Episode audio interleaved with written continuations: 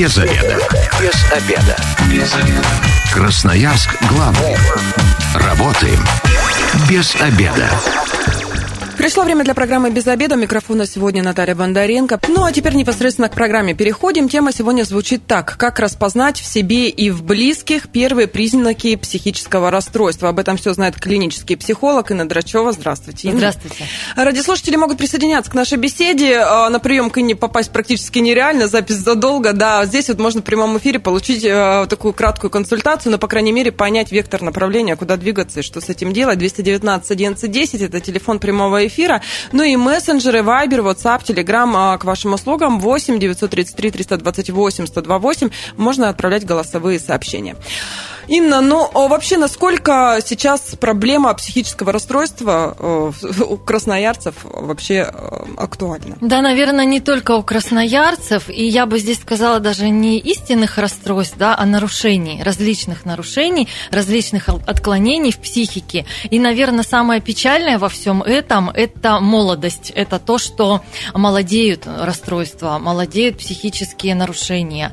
Если раньше определенные моменты в психике мы диагностировали, диагностировали да, патологические изменения возрастом, там, начиная с возраста Христа 33 и старше, а, то сейчас это гораздо раньше. Это подростковый возраст, это дошкольный возраст, к сожалению, да, то есть это совсем ранний возраст, поэтому, ну вот мы говорим о, о том, что это все молодеет. С чем это связано? Вы знаете, по-разному. Это связано, наверное, есть у нас заболевания органически обусловленные, да, есть нарушения, которые уже генетически обусловлены. Есть у нас, вот раньше, например, из а, моментов, которые, с которыми бы лет 10-15 назад мы бы не столкнулись, наверное, вовсе, ну, может быть, 20 даже, да, такие как синдром Туретта.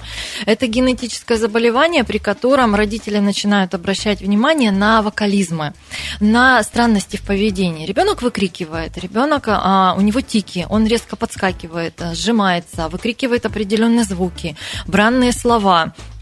Сейчас родители более осведомленные, да, то есть это вот то, то состояние, которое генетически обусловлено. То есть мы уже понимаем, теперь мы сдаем генетический анализ, да, генетическую палитру, а все врачи-генетики в курсе, врачи-психиатры уже гораздо чаще отправляют на генетические тесты по синдрому Туретта, и теперь уже родители, а есть состояния вот такие, как вот это заболевание, оно неизлечимо, но мы учим ребенка с этим состоянием справляться, мы учим его контролировать, мы работаем с семьей, мы помогаем семье правильно правильно ориентироваться, не загонять себя по поводу, что это ребенок не просто невоспитанный, да, что это не просто какая-то блажь, да, что он едет в автобусе, выкрикивает и к, к маме поворачивается, говорит, закройте рот ребенку, что это вообще такое, он у вас вести себя не умеет.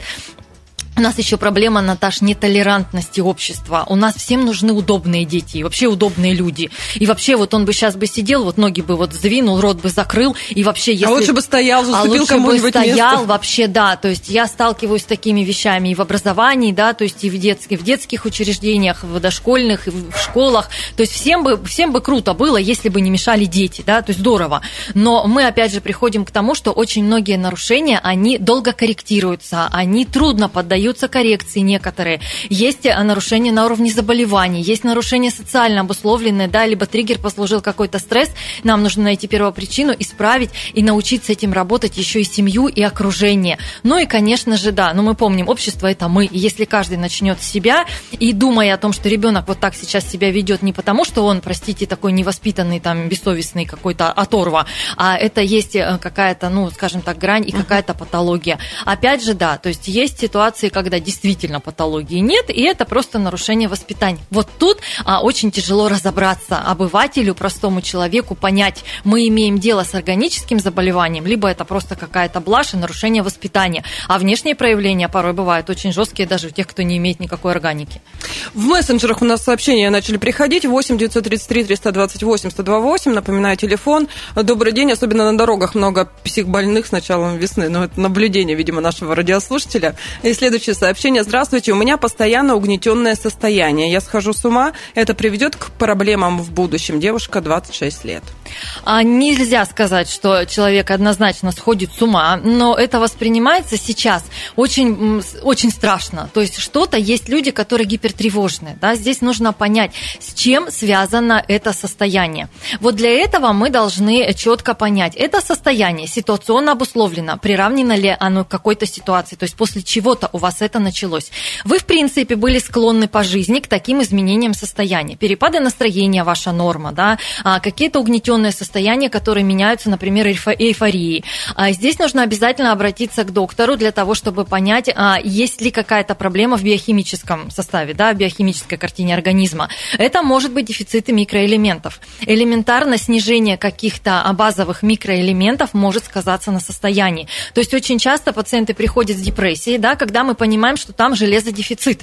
И длительная психотерапия не нужна. Нужно поднять уровень железа, да, поднять ферритин, правильно это сделать. Понятно, что общие психологические техники мы однозначно отрабатываем, но мы должны понять первопричину. Не всегда депрессия – это именно депрессия, да, потому что часто пациенты называют это так, а на самом деле это может быть апатия, сезонная хандра, это может быть а, нарушение а, синтеза гормонов банально, да, то есть это может быть нарушение в биохимическом составе крови. Мы тут разбираемся, выясняем первопричину, Não. Угнетенное состояние, э, вот снижение фона настроения и так далее, я всегда говорю, это насморк, да? У насморка две причины, ну, основных две. Это там вирус, например, да, и аллергический фон. Так вот, вот эти угнетенные состояния, это, как правило, следствие. Мы должны докопаться до причины, чтобы человеку эффективно помочь. То есть, получается, э, для начала, если вы чувствуете, что у вас там апатия и так далее, давайте сдадим анализы, посмотрим. Да, давайте что первое, нас... что мы сделаем, мы обратимся к врачу, угу. который называется терапевт. Угу. Он назначит вам э, палитру анализов. Здесь только нужно помнить, что в системе ОМС вам могут не назначить ту палитру, которая нам необходима. То есть здесь, ну, к сожалению, ну, зачатки системы, да, да, придется что-то сдать платно для того, чтобы, ну, было все быстрее. Вот. И, и э, тут мы разбираемся, да, параллельно мы однозначно разбираемся в психоэмоциональном состоянии, потому что есть моменты, которые мы корректируем параллельно и поднимаем, например, ферритин, да, либо там уровень э, витамина В, когда B12 в организме дефицит, там тоже все бывает. Еще хуже, чем реально у психики психически больных. Поэтому вот тут мы разбираемся параллельно. Здесь, конечно, можно общепсихологическими техниками. Однозначно начать нужно с базы. Это питание, это сон, это нагрузки.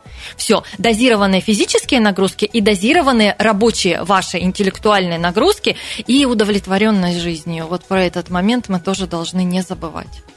Ну, а все-таки психические расстройства, я очень много случаев слышала, когда вроде с человеком э, живут, живут все прекрасно, а потом раз какой-то три триггер, и все. И там оказалось, что чего только нет в плане психического состояния, и э, приходится даже и в больницу иногда закрывать, да, потому что, ну, совсем невыносимо становится почему люди некоторые, да, много лет могут прожить и скрывать это, и, может, даже сами не подозревать, что у них это есть, а у некоторых это проявляется раньше. А у некоторых проявляются раньше психопатоподобное состояние. А длительные неврозы могут а, спровоцировать уже более серьезные отклонения и заболевания. А психосоматические заболевания, они тоже, кстати говоря, имеют место быть. Я не фанатик психосоматики вот прям в конкретном выражении, но что-то в этом есть, как я всегда говорю. Поэтому то, что касается а, момента заболеваний, да, момента а, старта страшных патологий, да, то есть что мы называем под страшными патологиями? Человек вдруг вдруг начинает, а, вдруг перестает ухаживать за собой. Человек начинает таскать вещи, например, с улицы, да. А человек синдром начинает... Плюшкина, синдром да? Плюшкина, совершенно верно. Человек начинает увлекаться чем-то, то есть это называется Фанатично сверх... сверхценные психопатологические увлечения. А человек отказывается резко от своих каких-то прежних идейных убеждений, да, и начинает свято верить во что-то другое. Он начинает агрессировать. То есть вот тут комплекс моментов, на которые мы должны обращать внимание. Первый из них – это нетипичное поведение человек очень долгое время жил, придерживаясь вот этого, вот этого, вот этого, вдруг вы видите, что человек начинает э, кардинально менять свои привычки, установки, его перестает радовать то, что радовало раньше, или начинает э, сверхценно увлекаться тем, что даже как бы, ну, может, не всегда там социально принято. Э, первый момент. Второй момент. Человек начинает агрессировать. У него начинаются перепады настроения. У него четко заметны фазы, когда он лежит, у него нет сил даже умыться, и когда он живет по принципу «люблю, куплю и полетим». Неважно, куда полетим, неважно, кого люблю, важно, что я вот лечу. А, в этой вот манийной фазе человек способен очень много принять решений, очень много наделать всего, о чем сам потом может, кстати, не вспомнить и очень сильно жалеть. Вот это а, биполярное аффективное расстройство, э, которое нужно тоже лечить однозначно. А, третий самый важный момент – это а, влияние на других и критичность. Когда человек начинает фанатично убеждать окружающих в правильности своих действий, когда начинает убеждать в неправильности их действий, да, то есть одно мнение мое, другое неправильно, угу. фанатично, агрессивно, вплоть до истерики, да, то есть до каких-то манипулятивных вещей, не будете меня слушать, я вообще вот туда или вообще вот туда, а, когда начинает, ну, скажем так, закрываться, вот вы все враги, да, то есть вот очень часто а, люди обращаются, родственники, говорят, вы знаете, он стал жертвой какой-то какой-то секты. Угу. Не факт, не факт, что секты, но иногда, а, не иногда, в 50% случаев с ним кто-то поработал, что-то произошло. Вот по таким людям не всегда видно, когда они стали жертвами каких-то мошенников. Хотя обращать внимание нужно. Но вот тут самое тяжелое, самое страшное, страшное, наверное, не люблю такие слова, но тем не менее, это невозможность склонить на свою сторону, отсутствие критичности. Все. И вот тут нужно под любым предлогом бежать к специалисту, причем бегом. Это вот из той же серии, когда окажется, что с человеком на разных языках разговариваешь, да. ты ему про одно, а он слышит абсолютно, абсолютно другое, другое и не понимает да. вообще, что да. ты ему говоришь. Или некоторые родственники говорят, включай дурачка и все. Хихикает, говорит над нами, включай дурачка. Говорит, да ну перестаньте, вы что? Ну, Бежать кому? Самим родственников начать с себя, как все сейчас модно это говорить, начинаем с себя, и все вокруг угу, поменяется. А тут я вам скажу, что нет в этом-то случае начинать себя-то бесполезно, потому что вы можете начинать на себя, заканчивать на себе, а ваш родственник, его возможное заболевание, оно вообще от вас не зависит. Поэтому первое, если человек сомневается, да, то есть нужно сходить самому, сходить uh-huh. к самому, к психологу, хотя бы к психологу, а, с вопросом о том, как убедить, как правильно подойти к этому человеку. Потому что здесь важно правильное преподнесение информации. И вот тут хотя бы на этом этапе начать с этого. Потом, конечно же, а, с родственником, с таким, у которого отсутствует чувствует критичность, нужно попытаться достучаться. Сделай это ради меня, сделай мне приятное, потому что не у всех утрачивается теплота отношений к близким, и не так сразу, и не так быстро. То есть здесь не, можно не сыграть... обозлены. Конечно, здесь можно сыграть на том, что мы не будем лечить тебя. Вот видишь, мы с тобой не можем договориться, да, а ты на меня обижаешься, я тебя ругаю, а, тебе кажется, что я тебя ругаю, тебе кажется, что я тебя ненавижу.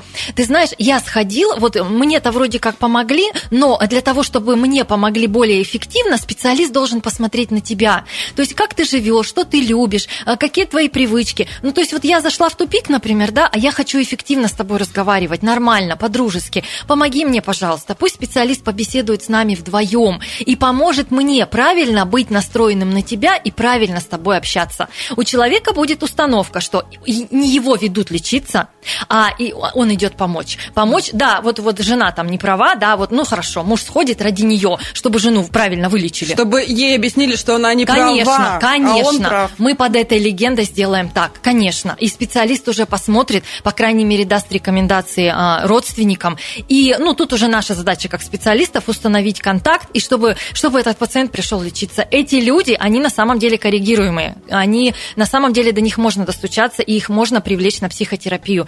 Вопрос в том, что мы, когда обследуем, понимаем, какой процент нашего психотерапевтического влияния будет в этом пациенте однозначно. И вот тут я всем родственникам говорю честно, вот здесь мы добьемся 20% результата, вот здесь 70%, а вот здесь нам нужно будет биться до конца, простите, дней, да, для того, чтобы только не было хуже.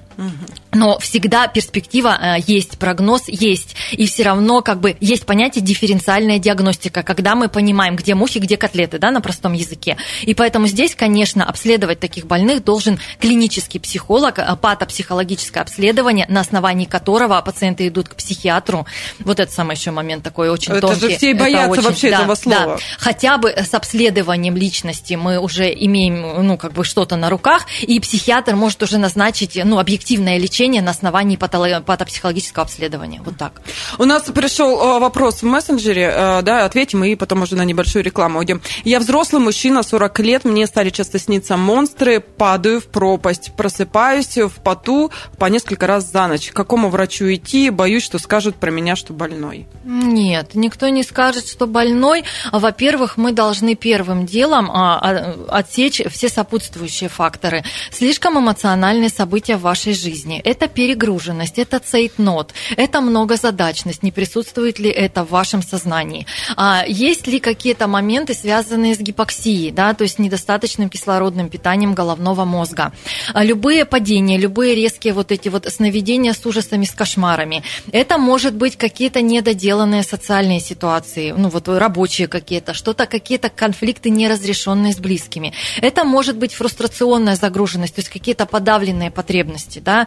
Это может быть подавленная агрессия, то есть где-то кому-то вот хотелось дать в нос, а мы унесли эту эмоцию и сказали, ну ладно, всего хорошего. Ну все, и где-то во сне будет вот это, какие-то страхи. Но я бы здесь, наверное, посмотрела момент клинический, да. Что первое? Мы должны обеспечить правильный сон, правильный в режиме, а, с правильным, скажем так, подходом ко сну и с правильным отходом ко сну. Начать можно с самых расслабляющих процедур. Это магниевые ванны перед сном, это какая-нибудь лечебная музыка, это дозирование нагрузок, это банально мобильник. За час до сна его нужно убрать, потому что свечение пикселей в мелком экране, сужение поля зрения – это очаг возбуждения в коре. Это правильное питание, в том числе правильный режим питания и перед сном. И это правильное пробуждение, режим в одно время встаем, в одно время ложимся. То есть вот эти моменты мы корректируем. Параллельно мы смотрим, есть ли какие-то проблемы в шее, да, то есть шеи, шейным отделом. Это может быть банально нарушение сна, э, смещение нестабильность шейных позвонков, э, сужение сосудов. Э, здесь можно потом сделать УЗИ сосудов шеи и головы, посмотреть, да, есть ли какая-то проблема в кровотоке, пройти вот это вот базовое, базовый uh-huh. скрининг и понаблюдать за своим. Если мы все вот эти простые вещи делаем, да, и состояние не изменяется, усугубляется, вот тогда уже мы идем к доктору, к неврологу, да, тогда мы делаем обследование, идем к клиническому психологу, смотрим, чего у нас все-таки там в глубинах психики, никто никогда не скажет, что вы больной. Ну, а вообще я всегда говорю, знаете, это вот по... нет у нас здоровых, есть недообследованные. Но здесь надо тоже быть очень осторожным в обследованиях, чтобы нам не попасть вот в это Не вот, перегнуть не и с этим, и, и не зациклиться еще да. и на этом. Мы сейчас э, ненадолго прервемся, у нас небольшая рекламная информация, затем продолжим наш разговор. Без обеда. Возвращаемся в студию программы «Без обеда». Напоминаю, что сегодня микрофона Наталья Бондаренко. Вместе со мной клинический психолог Инна Драчева. Добрый день. Добрый. И мы а, разговариваем, как распознать в себе и в близких первые признаки психического расстройства. Телефон прямого эфира 219 11 10. Если хотите получить консультацию, дозванивайтесь. Ну и мессенджеры к вашим услугам. Вайбер, WhatsApp, Telegram 8 933 328 128. Можно и отправлять голосовые сообщения. Мы продолжаем разговор. Инна, но а, вообще... А, многие, например, думают о том, что меня это не коснется, я вполне здоров. Это же еще нужно принять, что ты, с тобой что-то не так. Вот если мы не говорим об окружающих, да, э, со стороны всегда виднее, как говорится, а если о себе думать, что, какие признаки в себе э, меня должны насторожить, что со мной что-то не так и может дальше развиваться какие-то действительно психические расстройства? Первое, на что мы должны обращать внимание, переносимость нагрузок. А то, что касается выносливости, да, то есть человек понимает, что раньше он делал вот в единицу времени вот столько, а сейчас он все, ему лишь бы полежать. Отмечает э, нарушение пищевого поведения, то есть есть не хочется, либо начинает заедать стрессовые ситуации. Опять же, нетипичное поведение да, для себя. А, опять же, тревожность, когда человек понимает, что что-то что его тревожит, когда он начинает ловить у себя э, приступы э, тахикардии, когда говорит, что вот раз ни с того ни с сего стало сердце вот так вот вот колотиться, колотиться. Или понимает, что начинает переживать, начинает подкручивать себя, накручивать себя, начинает реагировать болезненно на мелкие раздражители. То есть есть такой момент, который называется синдром аффективной возбудимости, когда минимальный по силе раздражитель начинает рождать максимально бурную реакцию. Опять же, окружающие всегда это индикатор нашего состояния. Очень часто люди приходят и говорят, меня стали раздражать дети, да, меня стала раздражать работа. Вот я раньше, например, на коллегу по работе так не реагировала, теперь я сейчас его вижу, и меня трясет. То есть вот эти моменты мы понимаем, что, скорее всего, дело не в детях, дело не в партнере, не в коллеге, дело что-то в нас, что-то у нас происходит. А, повышенная тревожность, повышенная возбудимость, несвойственное ранее нам поведение, забывчивость. Uh-huh. Это тоже может быть сигналом как и психологических проблем а по типу вытеснения, либо перезагруженности и цейтнота, также и проблем органических. Это могут быть проблемы с сосудами, это могут быть проблемы, ну, опять же, да, они относятся к проблемам с сосудом, и элементарно холестериновая загруженность, да, то есть мы тоже без фанатизма, но мы обращаем внимание на органические какие-то вещи. Это перенесенные инфекционные заболевания. Очень много сейчас постковидов на самом деле, то есть инфекция, которая, я так вот, простите за бедность речи, говорю, шарахнула сигнала по всему организму, причем независимо от тяжести перенесенного и возраста, заболевания и возраста. Да. Кто-то ни разу не чихнул и просто там испытал какую-то тревожность, и там ну, немножечко пульс э, участился и все, а кто-то был с поражением легких, а последствия могут быть у всех одинаковые в психике. Когда нарушается сон, когда нарушается привычный ритм жизни, когда нарушается момент получения удовольствия, человек говорит, вот у меня все есть, да, у меня есть деньги, у меня там есть а, положение, у меня есть хорошая работа, у меня все, а мне не радостно. хорошо, а мне не радостно, да. Некоторые приходят и говорят, это что, депрессия? Нет, это не всегда депрессия. Это может быть э, истощение, психоэмоциональное истощение, это может быть эмоциональное выгорание. То есть диагноз депрессия, мы не разбрасываемся вообще диагнозами. И тут я всех хочу предостеречь. Да? Если вы идете к специалисту, который называется психолог, там, когнитивно-поведенческий психолог, там, телесно-ориентированный психолог, неважно какой психолог, а вы не должны выйти с диагнозом у, э, у этой профессии, у этой специфики нет права на постановку диагнозов. Поэтому, когда а, приходит, например, пациент к психотерапевту и говорит, я был у психолога, мне сказали, что мой диагноз невроз. Ну все, то есть мы понимаем, что здесь как бы границы компетентности, мы тоже должны о них не забывать. То есть диагнозы – это задача немножко других специалистов, да, это задача психотерапевта, это задача психиатра, это задача врача-невролога и других узких специалистов, но это не задача психологов, не имеющих медицинского образования. Вот, поэтому в психологии нет диагнозов, есть состояния, с которыми специалист помогает вам справляться. Есть состояния, которые вне границ обычной разговорной психологии, когда мы должны понять, что с человеком происходит. Да? То есть жалобы на ухудшение сна, на вспышки ярости, на какие-то моменты, связанные со здоровьем, дрожание рук, тремор, а, невозможность концентрировать мысли, спутанность сознания, угу. панические состояния, как правило, нужно лечить уже, ну, обследовать у клинического психолога, психотерапевта. Здесь психотерапия обязательно. И а, нужно подключать, бывает, что нужно подключать медикаменты. Угу. И вот Но тот, их только психотерапевт уже. Их только должен, а, э, э, большинство лекарств рецептурные, их должен выписать вам врач. Угу. Вот то, что хотелось бы мне сказать по мифам, да, о антидепрессантах, которых очень часто назначают.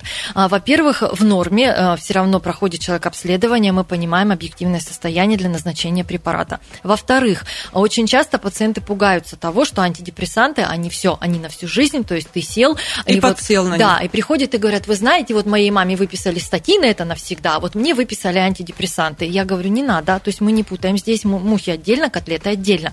Есть препараты пожизненные, они назначаются по строгим медицинским показаниям, это другая тема. Антидепрессанты, они, как правило, призваны облегчить состояние на какой-то момент. Иногда, в некоторых случаях, они облегчают течение психотерапии они а, быстрее подводят психотерапевта к результату, потому что мы убираем какие-то вот очень сильно тревожные расстройства, да, то есть мы убираем остроту состояний, бывают состояния, которые не позволяют доехать даже до психотерапевта, да, то есть там присоединяется все, панические состояния, нехватка воздуха, ощущение умирания, а, там диарейный синдром, да, то есть э, проблемы с ЖКТ. И антидепрессанты, они немножко помогают сгладить остроту, что человек даже до психотерапевта может доехать, и уже это не навсегда, это не вызывает эйфории, это не наркотики, наркотики, да, то есть это вот не нужно путать вот эти вот угу. понятия, но и не нужно а, слепо лечиться по чужим рецептам. Если когда-то ваш самостоятельно. самостоятельно, да, вот тут я даже студентам, будучи преподавателем, всегда говорила, кто лечится по справочнику, рискует умереть от опечатки. Чужой рецепт на себя примеривать нельзя. А тем более в интернете найденный да, и непонятно да. кем написанный. Еще бы хотелось сказать, что не все микроэлементы, а, витамины, да, то есть БАДы, не все препараты рецептурные, там, безрецептурные, неважно, взрослые мож, могут делиться на детей. То есть есть препараты, которые исследованы только на взрослой аудитории, да, на взрослой группе, на взрослой выборке. И это не значит, что можно откусить четвертинку, половинку и сунуть ребенку. Это тоже, ну, как бы есть неделимые формулы, и мы должны об этом знать. Поэтому вот очень часто, когда говорят, ой, я тут вот лизнул, там четвертинку отломил, я говорю, это плацебо. То есть это не то, что вам помогло, это, это плацебо. То есть, скорее всего, вы бы могли лизнуть какую-нибудь муравьиную попку, было бы то же самое. Было бы легко. Вот с такими пациентами нужно точно работать на психотерапии, терапии, и а, будет эффект. Будет эффект без антидепрессантов. В мессенджере вопрос пришел. Настрой, настой трав а, действительно успокаивают? Вы знаете, ну как вам сказать, наверное, да. То есть фитотерапию ее никто не отменял, несмотря как бы на то, что, ну да, то есть лечить, вот прям лечить э, в монотерапии, а это помогает редко. Но опять же, у нас есть сила убеждения, у нас есть э, лечебные свойства трав, которые тоже никто не отменял, есть ароматерапия, есть фитотерапия, есть гомеопатия, хоть и с, ну, скажем так, с недоказанной, да, клинической эффективностью в доказательной медицине часто не признанной, но тем не менее, ну что-то в этом есть. Но ведь очень многие врачи а, возвращаются к тому, что, например, мята очень хороший спазмолитик, и этот эффект описан. А тысячелистник, есть очень полезные травы, очень полезные сочетания, опять же, мелиса, опять же, ромашка, опять же, ванны с травами, конечно, да, но мы должны понимать, что если мы имеем дело с тяжелым состоянием и какой-то период времени прошел, а травка не помогает, пожалуйста, не меняйте травку, поменяйте специалиста и поменяйте, наверное, уже что-то другое, там более... Ну, а и лучше сходите к специалисту, если сходите вы не ходили, а сами травку себе И даже придумали. если мы имеем дело с травкой, у нас есть фитотерапевт. Если мы имеем дело с аромамаслами, у нас есть ароматерапевты, есть гомеопаты, есть а, врачи доказательной классической медицины, если вы хотите препарат. Пожалуйста, любой эксперименты, только найдите хорошего специалиста, чтобы не получилось так, что мы налечимся не пойми чем, а потом попадем не пойми куда, и человек должен совершить чудо. И вот отсюда выгорание врачей, потому что очень часто поступает пациент, когда он уже наворотил такого, а у врача, ну вот единственный выход из ста, а он сделать. чудо может и не совершить. Поэтому вот тут, тут я всегда говорю, должна быть взаимная ответственность. И у нас, и у пациентов это все должно быть в гармонии. В мессенджере вопрос пришел как раз вот про синдром Плюшкина. Бабушка стала таскать вещи с улицы домой, говорит, что они ей пригодятся. Что с ней делает, если начинаем там, убирать или что-то говорить, реагирует агрессивно? Здесь, наверное, самое главное – это терпение родственникам. А, это первый момент, который тут можно радиоэфиры, поэтому не устраивать это, и все понимают. Второй момент – ни в коем случае не уличаем, ни в коем случае не обозляем, не обостряем отношения, не говорим, что ты несешь это в дом, да тебе делать нечего, ты же понимаешь, что это мусор. То есть нотации – это второе, что мы убираем. Третье. Если позволяет ситуация, мы тихонечко выкидываем все, что приносится. Очень тихонечко. Молча. Молча. Молча, тихонечко, когда человек не видит. В 13% из 100 человек вспоминает, что он принес, и где-то это может быть. Опять же, мы спокойно говорим, ну, посмотри, пожалуйста, давай я помогу тебе поискать, где это может быть. Это наверняка где-то завалилось. под дурачков. Да, совершенно верно. Как бы это ни, ни грубо звучало, но это так. А третий момент, э, четвертый, вернее, не высмеиваем. Не высмеиваем, не издеваемся, не тыкаем, а не идем по улице, не говорим, ну что, вот же хорошая, давай подбирай. То есть вот этим не бравируем ни в коем случае, потому что мы понимаем, что это органика мозга, что это заболевание, которое стартует в зрелом и пожилом возрасте. Это зачатки не очень хороших э, дальнейших моментов, типа э, расстройства когнитивных функций, да, то есть это может быть а так проявляться и деменции мозговые мы понимаем, что здесь есть и необратимые процессы. Советуемся с доктором. Если Докторов. пациент не идет, а все-таки идем к психиатру и каким-то образом пытаемся объяснить ситуацию и какие-то препараты у него попросить, чтобы снизить агрессивность, либо апатичность, либо вот эту вот какую-то неряшливость. Здесь тоже можно подобрать препараты, которые помогут. Опять же, здесь есть другой гвоздик. Не будет, не будет принимать. Говорит, а вы меня отравите, а вы меня хотите угу. отравить. Ну вот здесь я, наверное, думаю, что только рука об руку с доктором, родственникам приходится переживать эту ситуацию. Как правило, такие пациенты, они отличаются а, очень хорошим соматическим здоровьем. То есть у них в порядке кардиограмма. Жить будут долго. Жить будут долго, вопрос как качественно. И здесь, наверное, а, родственникам я рекомендую заняться своим эмоциональным состоянием и своим здоровьем, чтобы не выгорать, чтобы самому не сойти с ума, как они говорят. Да? То есть тут, тут психолог должен, ну, нужен больше окружению, чем самому человеку.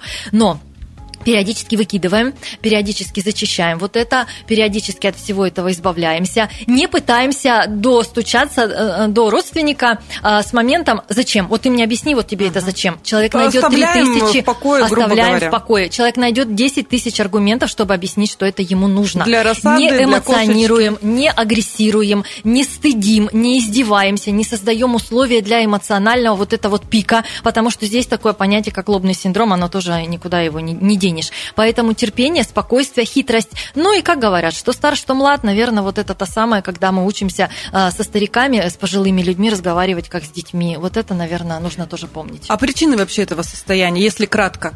Если кратко, здесь несколько причин. Это имеющаяся в анамнезе патология, уже какая-то органическая uh-huh. патология мозга. Это, это сосудистые заболевания, это органические изменения, которые стартуют с возрастом. Да? Возрастное. Возрастное. Это наследственность, если какие-то по, по наследственности есть. И это а, заболевания, которые стартуют триггерно.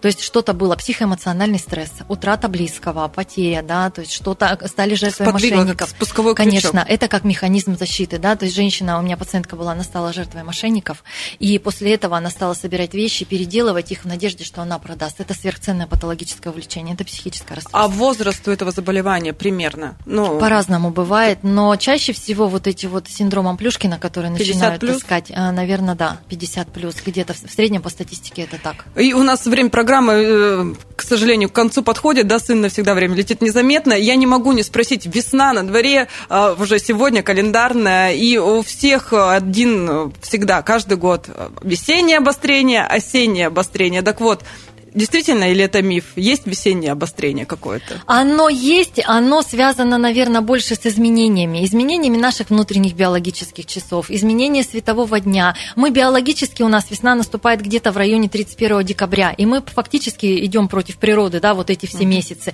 Мы выгораем, но мы должны ориентироваться на положительное. Отмечайте положительные стороны в себе. А, пробуйте вкусную еду, покупайте какие-то вещи. Скоро. Да, да. А, радуйтесь, больше акцентируйтесь на положительном. Не транслируйте негатив, да, не перемалывайте какие-то новости, не зацикливайтесь, пробуйте что-то новое, интересное, радуйтесь. Ну, смотрите на детей, они же всегда очень эмоциональны, у них-то все очень быстро проходит, да, все эти фазы меняются. Будьте добрее, будьте сдержаннее. Ну, конечно, витаминочки, да, кому травки, кому там, кто, кто к чему привык, а, воздухом дышите, несмотря на то, только что. Только после посещения специалиста. Да, да, и только гулять и радоваться можно совершенно без рецепта. Спасибо большое. Я сегодня говорю клиническому психологу Ине Драчева. Эта программа через пару часов появится на нашем сайте 128.fm. Эм. И если вы, как и мы, провели этот обеденный перерыв без обеда, не забывайте без обеда, зато в курсе. Без обеда.